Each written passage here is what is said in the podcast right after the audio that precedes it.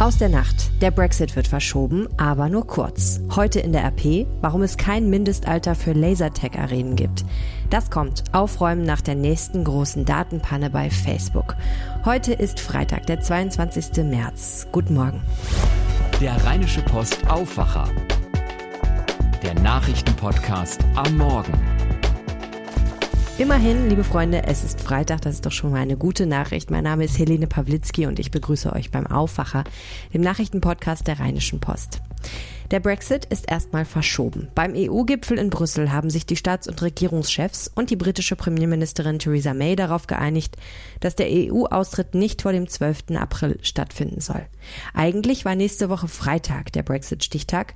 Nun soll erstmal erneut das britische Parlament über den Ausstiegsvertrag mit der EU entscheiden, den es schon zweimal abgelehnt hat.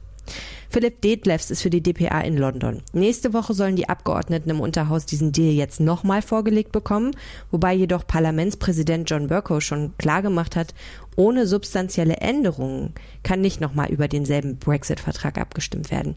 Wie soll das denn jetzt alles gehen? Ja, das muss man mal abwarten. Das hat ja für viele Diskussionen gesorgt hier in Großbritannien. Berkau hat sich da auf eine über 400 Jahre alte Regel berufen. Das hat schon für einige hochgezogene Augenbrauen gesorgt. Ich kann mir vorstellen, dass die Anhänger von May, die ihr Brexit-Abkommen unterstützen, irgendwie versuchen werden, diese Regel außer Kraft zu setzen. Momentan gibt's ja ständig irgendwelche Wendungen hier in der Brexit-Story. Also da würde ich auch das nicht ausschließen. Es gab ja auch die letzten Male schon Änderungsanträge, die zum Teil gar nicht erst zugelassen, zurückgezogen oder abgelehnt wurden wurden. Was ist dieses Mal zu erwarten? Ja, das ist die große Frage. Schon länger wird dem britischen Parlament ja vorgeworfen, dass es immer nur sagt, was es nicht will, nicht aber, was es will. Und ähm, ja, deswegen lässt sich diese Frage nicht so einfach beantworten. Aber es gab ja in der Vergangenheit Versuche der Abgeordneten der Regierung, die Kontrolle abzunehmen über den Parlamentskalender. Denn damit könnten die Abgeordneten dann per Gesetzgebung rechtlich bindende Entscheidungen herbeiführen und so das Ganze vielleicht ein bisschen vorantreiben. Das ist bisher gescheitert. Gut möglich, aber dass die das jetzt nochmal versuchen. Vielen Dank, Philipp Detlefs in London. Ein harter Brexit würde die Deutschen mit einem Einkommensverlust von bis zu 10 Milliarden Euro treffen. Und NRW wäre besonders hart betroffen. Dieses Ergebnis einer Bertelsmann-Studie lest ihr heute in der Rheinischen Post und auf RP Online. Besonders Düsseldorf und Köln würde es schaden, wenn Großbritannien ohne Austrittsvertrag aus der EU kracht. Konkret rechnen die Experten im Regierungsbezirk Düsseldorf mit Einbußen von 650 Millionen Euro. Das sind 126 Euro pro Einwohner. Keine andere Region Deutschlands wäre von einem harten Brexit deutlicher betroffen. Die zweitgrößte Einbuße hätte demnach der Regierungsbezirk Köln mit einer Einbuße von 558 Millionen Euro. Allerdings bedeutet das nicht, dass ihr jetzt irgendwie 126 Euro weniger im Monat auf dem Konto hättet oder ähnliches. Es geht um einen längerfristigen Trend. Die Autoren der Studie meinen, dass Unternehmen geschädigt werden, wenn eben ein harter Brexit eintritt.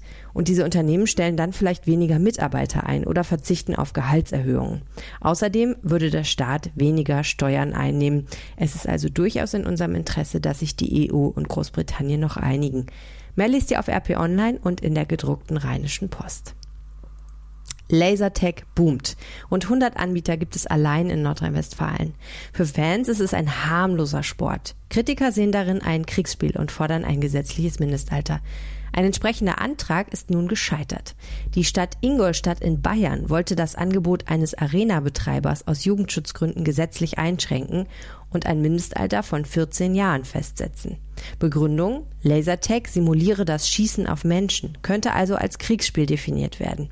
Falls ihr Lasertag nicht kennt, das ist ein Spiel, in dem man mit Waffen, die einen Lichtstrahl abschießen, auf Westen schießt, die eben diesen Lichtstrahl aufnehmen können und man versucht in einer dunklen Arena andere Menschen zu erwischen und bekommt dafür Punkte. Der Bescheid wurde am Donnerstag nun abgelehnt. Das Gericht betonte zwar, dass die Behörden bei Lasertech auf den Schutz von Jugendlichen achten müssen, das Jugendamt sei aber falsch vorgegangen. Die Verwaltung dürfe nur gegen konkrete Spiele vorgehen und nicht allgemein den Zugang für bestimmte Altersgruppen untersagen. Was Jugendschützer und Arenabetreiber dazu sagen, lest ihr heute Morgen auf RP Online. Also, äh, ja, ich war vorhin beim Spiel äh, Deutschland gegen Serbien, Fußball, ja, ähm, hier in Wolfsburg, klar, erst Länderspiel, äh, hatte die, meinen Eltern die Karten gekauft, äh, geschenkt zu Weihnachten, ähm, hatte meine Frau dabei, kleine Tochter dabei, ähm, zu der Tochter war vielleicht nicht die beste Idee, war ja sehr spät, naja. Hier hört ihr gerade den Ton aus einem Video, das im Netz viel Aufmerksamkeit bekommt. Der Sportjournalist André Vogt war beim Länderspiel Deutschland-Serbien mit seiner Familie im Wolfsburger Stadion. Anschließend erzählte er auf Facebook, was er erlebte. Einige Fans riefen rassistische Sprüche von der Tribüne. Die Umstehenden schienen es nicht zu stören. Und in der zweiten Halbzeit irgendwann ging es dann halt in eine ziemlich kranke Richtung. Dann war immer Leroy Sané am Ball war, war halt vom Neger die Rede. Ähm, Gündogan war auf einmal der Türke und da wurde so pseudo-türkisch geredet, wann immer er am Ball war.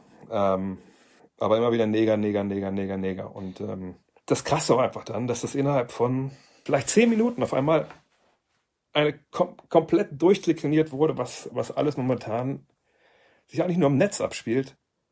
Auf einmal da im Blog. Also dieses totale Fallenlassen jeglicher Menschlichkeit. Ja, auf einmal war das halt ein Bimbo und Neger. Äh, noch viel schlimmere Sachen sind auf einmal gefallen. Ich habe mal gesagt, pass auf, Jungs, wir müssen gar nicht diskutieren. Ähm, ich, also ihr zeigt ja gerade, wo, was ihr macht und wo, wofür ihr steht. Und da muss man auch jetzt nicht, nicht großartig geredet werden. Und ähm, dann ging es immer weiter. Und auf einmal war hinter mir wirklich, das war einmal ein AfD-Parteitag. Also so muss man das ganz klar sagen. Also das vor, da ging es dann los mit, ja, unsere Frauen werden vergewaltigt und das ist okay für einen wie dich. Und äh, am G20-Gipfel, da, da, brennen die Autos und das ist okay für dich. Fuck, warum bin ich jetzt eigentlich so emotional? Ähm. Mein Kollege Clemens Bosseret hat mit André Vogt gesprochen. Der hat erzählt, dass er inzwischen jede Menge Zuspruch, aber auch sehr viel bedrohliche Hassmails erhält. Und er hat auch erzählt, warum es ihm wichtig war, das Video zu posten. Das Interview findet ihr auf RP Online. Kennt ihr schon unseren Wissenspodcast Praktisch Faktisch? Die neue Folge ist jetzt online. Meine Kollegen Susanne Hamann und Henning Bücker sprechen darin mit einer Paar- und Sexualtherapeutin über sexuellen Missbrauch und Vergewaltigung und darüber, warum es Opfern oft schwerfällt, über die Angriffe zu sprechen. Viele Täter machen das ja auch ganz geschickt. Also ähm, so die, die gängige Vorstellung ist immer, ähm, die Frau geht durch den Park und äh, hinter dem Busch springt ein Mann hervor. Ähm, das gibt's auch. Aber das ist die Ausnahme. Die meisten Täter kommen aus dem Nahfeld. Das sind also äh, Männer, die ich kenne. Um, ähm, das kann äh, mein Vater sein, das kann mein Partner sein, mein Bruder, mein Cousin, der Nachbar, der Sporttrainer, der, äh, ja, wer auch immer. So, und ich habe eine Beziehung zu diesen Menschen. Und ähm, das wird ja in der Regel eingespielt eingespielt, eingestielt, es wird vorbereitet. Äh, so und äh, deswegen fällt es schwer. Ich, ich mag, dieser Mann ist nicht nur furchtbar, sondern äh, ich habe auch eine habe auch positive äh, eine positive Bindung zu dem und das macht eine große Verwirrung und ja, also so, so würde ich erstmal anfangen. Hören könnt ihr den Podcast in eurer Podcast-App über Spotify und RP Online. Facebook muss die nächste große Datenpanne einräumen. Passwörter von hunderten Millionen Nutzern sind für Mitarbeiter des Online-Netzwerks im Klartext zugänglich gewesen.